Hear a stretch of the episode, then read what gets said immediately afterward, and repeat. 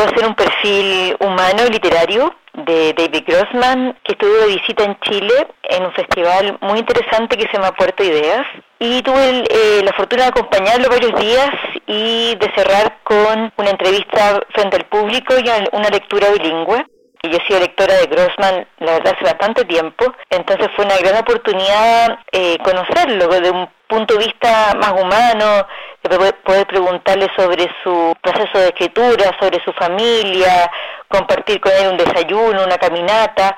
y en esas instancias un poco completar esta visión de un, de un hombre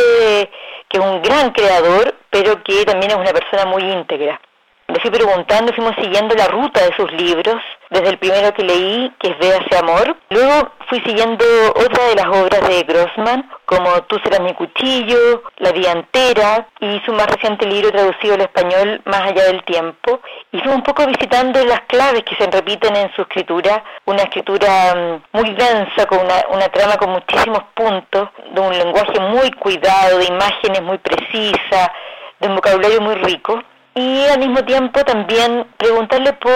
un poco el destino que le ha tocado de ser un escritor, un hombre público, un intelectual, viviendo en Israel, en una zona de altísimo conflicto y cómo él lo, lo ha enfrentado. Y fue muy interesante su visión, una visión que yo creo que es muy ponderada, y sobre todo muy humana, de alguien que, que, es capaz de ponerse los zapatos del otro y pese a los años, pese a los fracasos, pese incluso a la, pérdida de un familiar tan cercano como un hijo, seguir pensando en soluciones, en fórmulas, en diálogo. Y ha sido un camino tampoco que ha sido gratuito. Por esta posición de diálogo, mucha gente lo califica de traidor, pero él sigue y me gustó mucho ese día en Valparaíso cuando habló al público y al auditorio y decía que no podíamos dejar esta situación en manos de los desesperanzados cuando se tiene esperanza nos vemos caminos. Y que era nuestra obligación como seres humanos y él como ciudadano siempre pensar que había una solución. Y que hay que probar esas fórmulas y que no hay que agotarse hasta que